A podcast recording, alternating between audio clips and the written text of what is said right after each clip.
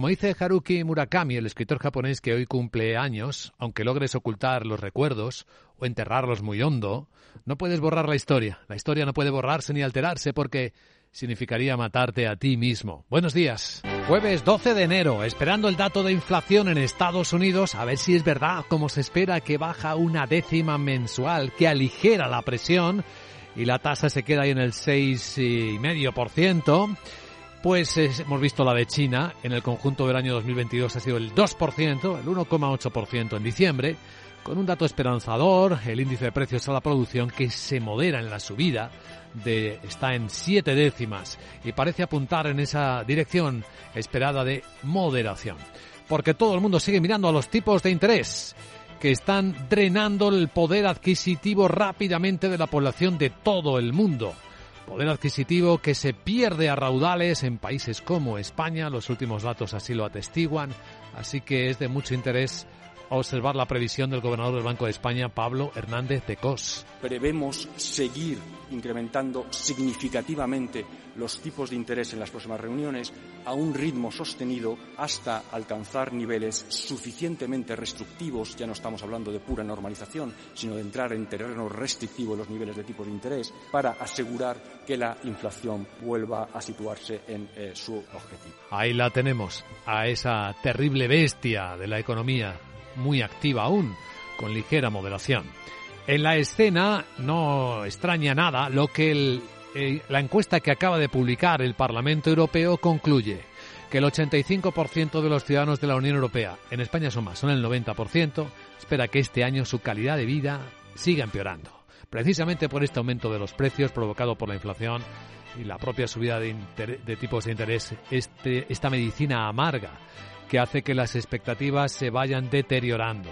En el caso de España, eh, los resultados son bastante peores que la media europea.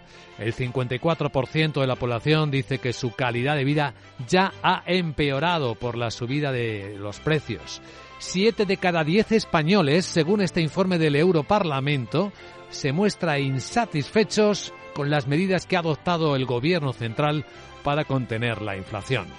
En esta escena, Organismos internacionales como esta mañana la Agencia Internacional de la Energía insisten en que hay que tomar decisiones acertadas y contundentes, particularmente si queremos resolver el desafío energético. La Agencia Internacional de la Energía dice que el futuro es prometedor si se cumple los compromisos. En 2030, el mercado energético, que podría engordar hasta los 650.000 millones de dólares, podría duplicar el número de gente que trabaja ya en energías limpias de los 6 millones a los 14 millones. Pero avisa, y lo estamos adelantando, de que ahora mismo, según sus evaluaciones, solo la cuarta parte de los proyectos anunciados en todo el mundo para construir plantas de energía solar fotovoltaica están construyéndose o se van a construir de forma inminente es decir, tres cuartas partes no se sabe qué pasa con ello. Avisa también de la concentración de los productores de las tecnologías de energía limpia. Eh, tienen el 70% de la capacidad de fabricación países entre los que está China. importantes desequilibrios de un mercado del que depende el futuro.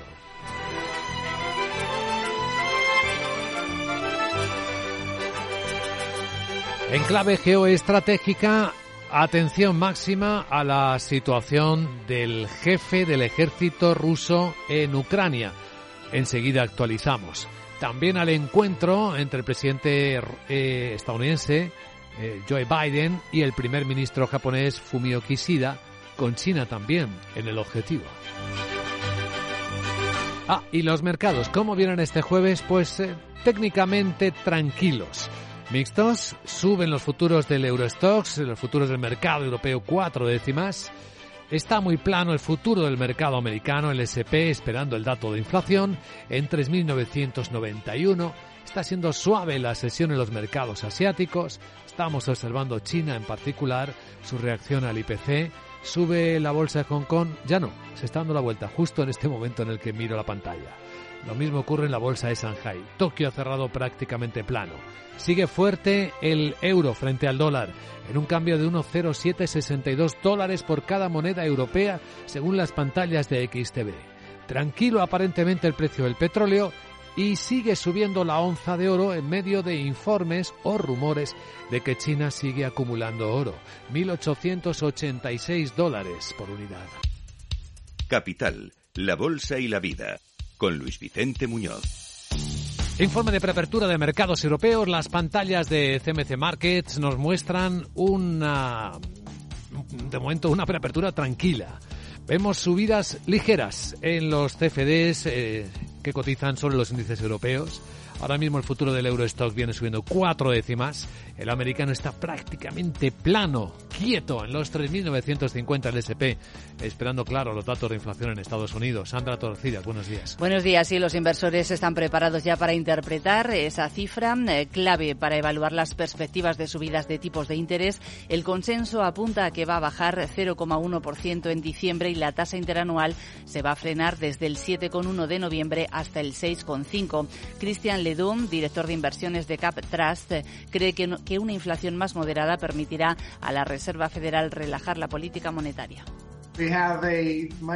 Tenemos un índice de coste laboral mucho mejor del último informe. Nos acercamos a un IPC que la mayoría de los economistas espera que sea más suave y y dará a la Fed un poco más de presión para dejar de subirlos. Lo que estamos viendo en el mercado de bonos, la respuesta es bastante fuerte.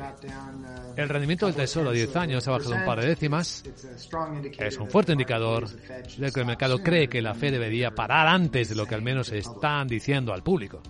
Los analistas ven además en el dato de IPC estadounidense un catalizador para que el euro se acerque a 1,10 dólares. La divisa europea se ha fortalecido casi un 14% desde el mínimo de dos décadas que tocó en el mes de noviembre. Y en las últimas horas hemos escuchado, aquí lo hemos hecho también, al gobernador del Banco de España, Pablo Hernández de Cos, asegurar que el Banco Central Europeo seguirá subiendo los tipos significativamente y a un ritmo sostenido. Bueno, protagonistas de hoy, Logitech, que acaba de publicar ventas preliminares. Sí, la compañía de periféricos informáticos como ratones, teclados, ha adelantado cifras de ventas de su tercer trimestre fiscal y la verdad es que no son buenas. Dice que van a rondar los 1.200 millones de dólares y eso supone una caída de un 22%. Además, ajusta a la baja las previsiones anuales en las que ahora prevé un descenso de las ventas entre un 13 y un 15%.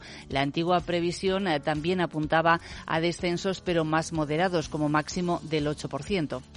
Entre los protagonistas de hoy también eh, podría estar eh, las, mm, eh, el gigante del fabricante francés de videojuegos Ubisoft eh, ha aumentado las amortizaciones hasta 500 millones de euros y rebaja objetivos de ventas trimestrales y para todo el año por la debilidad de las ventas.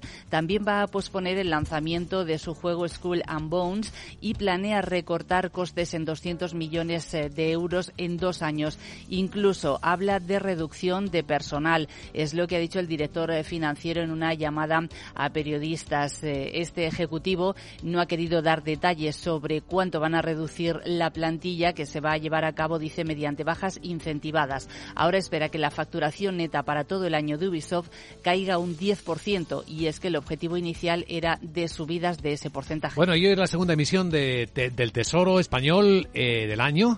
Y además se presenta la estrategia de financiación para todo el ejercicio. Laura Blanco, buenos días. Buenos días. Hoy bonos y obligaciones en papel a 3 y 7 años, papel a 23 años y deuda 15 años ligada a la inflación. Y como dices, vamos a conocer los planes del Tesoro para todo el ejercicio. Estrategia de financiación 2023 que presenta el secretario general del Tesoro, Carlos Cuerpo, quien ya ha anticipado que la financiación neta se elevará a 70.000 millones de euros. Es decir, Luis Vicente, más deuda. La gran pregunta es cuánto dinero tenemos que reservar, tiene que reservar el Estado español para pagar más intereses por la subida de los tipos. Capital, la Bolsa y la Vida, con Luis Vicente Muñoz.